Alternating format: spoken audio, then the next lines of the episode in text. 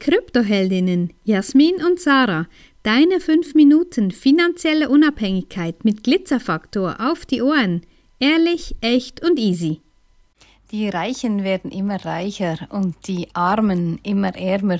Ja, ist vielleicht ein Spruch, den du auch schon gehört hast in deiner Kindheit. Ja, es ist auch eine Art Glaubenssatz und doch steckt ein Effekt dahinter, von dem jetzt immer mehr gesprochen wird, gerade im Zusammenhang mit Bitcoin, nämlich diesem Cantillon-Effekt. Das ist von einem Ökonomen aus dem 18. Jahrhundert und bevor wir dir hier unsere eigene Erklärung und auch ähm, das Wissen mitgeben, warum du eben etwas dafür tun sollst, dass du nicht einfach hinten anstehst, äh, habe ich ChatGPT gefragt er soll mir mal den Cantillon-Effekt erklären, als wäre ich fünf Jahre alt. Und hier kommt dieser Text.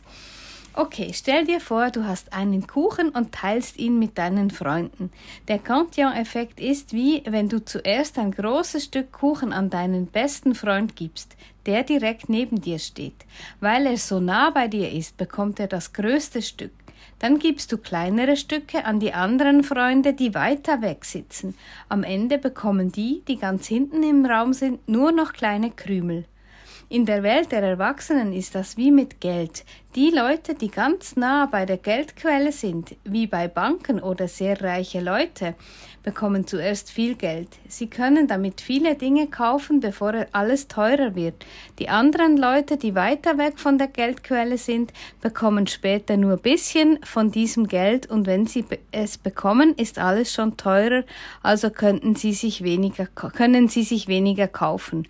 Hier sei noch erwähnt, dass Banken und reiche Leute natürlich auch dafür gilt, für Unternehmer, für Leute, die eben, die eben einen eigen, ein eigenes eigenes Einkommen erwirtschaften. Das möchte ich hier unbedingt noch erwähnen, weil die reichen Leute, die sind ja einfach nicht nur reich, weil sie eben reich geboren wurden, sondern da hat es ganz viele Unternehmer drunter, die eben etwas erfinden, etwas tun für die Menschheit, für die Wirtschaft.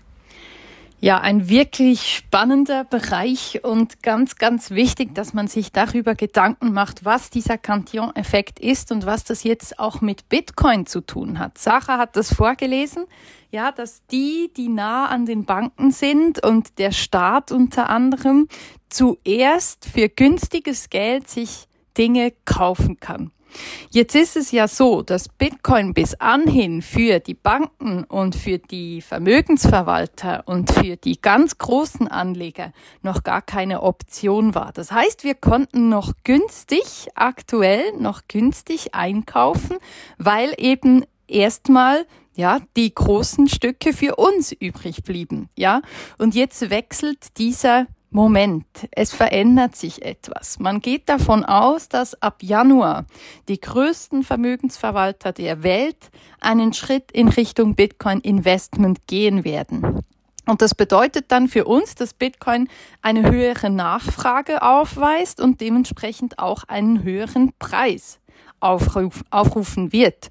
Und das ist dann wieder genau dieser Effekt. Wer bis jetzt nicht gekauft hat, wird in Zukunft viel mehr dafür bezahlen müssen. Ja, einfach weil die Großen eben einsteigen, weil die Großen die großen Geldquellen haben und wenn die anfangen zu investieren, dann wird das Ganze einfach teuer. Ja, das heißt teuer im Sinne von, der Bitcoin-Kurs wird ansteigen.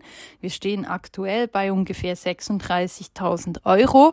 Und das ist schon ein ganzer Weg, den wir bis jetzt zurückgelegt haben. Und wenn wir schauen, es gibt Statistiken dazu, wer den Bitcoin besitzt.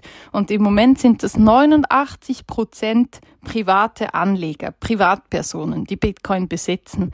Und das wird sich verändern. Dieser Anteil wird sich verändern, weil wenn die Großen dazukommen, die Millionen und Milliarden investieren können, dann wird sich dieser Anteil verändern.